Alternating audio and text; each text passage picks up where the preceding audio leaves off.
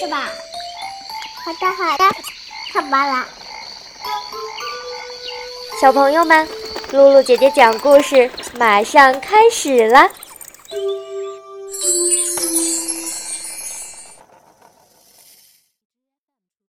小朋友们，上次我们讲到，爱丽丝听素甲鱼讲完了龙虾四足舞的故事，后来听到远处叫道：“审讯开始了。”爱丽丝就被鹰头狮拉住了手，急忙地跑了。他们要跑到哪儿去呢？今天我们接着讲《爱丽丝梦游仙境》的第十一章：谁偷走了馅饼？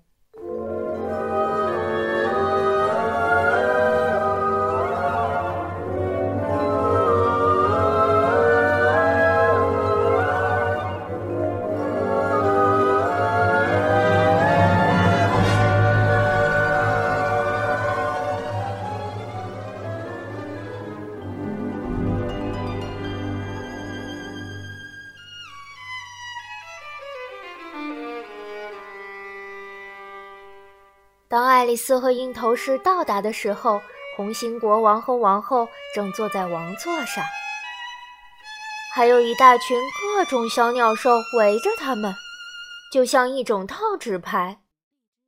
那个武士站在他们面前，用链条锁着，两边各有一名士兵看守着。国王旁边站着白兔，一手拿着喇叭，一手拿着一卷羊皮纸。法庭正中有一张桌子，上面放着一大盘馅饼，馅饼十分精美。爱丽丝见了，顿时觉得饿得慌。爱丽丝想，希望审判能快些结束，然后让大家吃点点心。但是看来并没有这种迹象，于是她只好环视周围的一切来消磨时光。爱丽丝还没有到过法庭，只在书上读到过。她很高兴的是，对这里的一切都能说得上。那是法官，她对自己说，因为他有假发。这里我们应该说明一下，那位法官其实就是国王。由于他在假发上又戴上了王冠，看起来很不顺眼，而且。肯定也不会舒服的。那是陪审员席，爱丽丝心想。那十二个动物，她不得不称之为动物，因为有的是兽类，有的是鸟类。该是陪审员。这最后一句，她对自己说了两三遍，觉得挺自豪的，因为她想。几乎没有像她那样年龄的女孩会懂得这么多的。即使说法律审查员，他们也不会懂的。十二位陪审员全都在纸板上忙着写什么？他们在干什么呢？爱丽丝对鹰头狮低声说：“在审判开始前，他们应该不会有任何事情要记录的。”鹰头狮低声回答：“他们在记下姓名，怕在审判结束前忘掉。”真是蠢家伙！爱丽丝不满的高声说，但她立刻就不说话了，因为白兔喊着：“法庭肃静！”这时，国王戴上了眼镜，迅速的扫视了四周，想找出谁在说话。爱丽丝。就像趴在陪审员肩头上看到的那样清楚，看到所有的陪审员都在纸板上写下了“蠢家伙”三个字。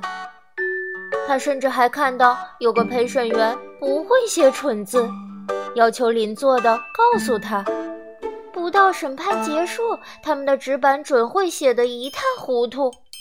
爱丽丝想。有一名陪审员在书写的时候发出刺耳的声响，爱丽丝当然经受不住了。于是她在法庭里转了一圈，转到了他的背后，找了个机会一下子夺走了那支铅笔。他干得很利索，那个可怜的小陪审员根本不知道发生了什么事。当他到处找不到自己的铅笔后，就只能用手指头来书写了。这当然毫无用处，因为手指在纸板上留不下任何痕迹。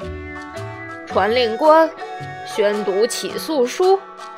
国王宣布说：“白兔在喇叭上吹了三下，然后摊开那卷羊皮纸，宣读如下：红心王后做了馅饼，夏日的白天竟然发生这样的事情。红心武士偷走了馅饼，全都带走，匆忙离境。考虑你们的评审意见。”国王对评审员说。不行，还不行呢！兔子赶快插话说：“还有好些个过程呢。”于是国王说：“传第一个作证人。”白兔在喇叭上吹了三下，喊道：“传第一个证人！”第一个证人就是那位帽匠。他进来时，一手拿着一只茶杯。一手拿着一片奶油面包，他说：“哦，陛下，请原谅我带这些来，因为我还没吃完茶点就被传来了。你应该吃完的，你什么时候开始吃的？”国王问。帽匠看了看三月兔，三月兔是同睡鼠手挽着手跟着他进来的，然后说：“我想。”是三月十四日开始吃的，是十五日。三月兔说：“十六日，十六日。”睡鼠补充说：“记下来。”国王对陪审员说。陪审员急忙在纸板上写下了这三个日期，然后把它们加起来，再把半数折算成县令和便士。摘掉你的帽子。国王对帽匠说：“那可不是我的。”帽匠说：“偷的！”国王叫了起来，并看了看陪审员。陪审员立即记下，作为事实备忘录：“我拿帽子来卖的，我是个帽匠，没有一顶帽子是属于我的。”帽匠解释道。这时，王后戴上了眼镜。使劲儿盯着帽匠，只见帽匠脸色发白，局促不安。拿出证据来，国王说，并且不得紧张，否则我就把你拿到场上处决。这些话根本没有鼓励人。他不断的把两脚交替着站，不自在的看着王后。而且由于心里慌乱，竟在茶杯上咬了一大口，而不是去吃奶油面包。正在这时，爱丽丝有一种奇怪的感觉，她迷惑了好一会儿，后来才慢慢的搞清楚，原来他又在长大了。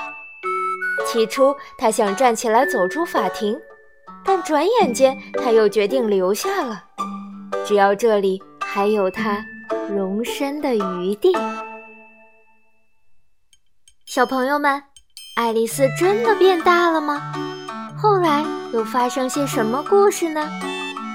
欢迎小朋友们下次继续收听《爱丽丝梦游仙境》的第十一章《谁偷走了馅饼》下集。小朋友们，今天的故事就讲到这儿了。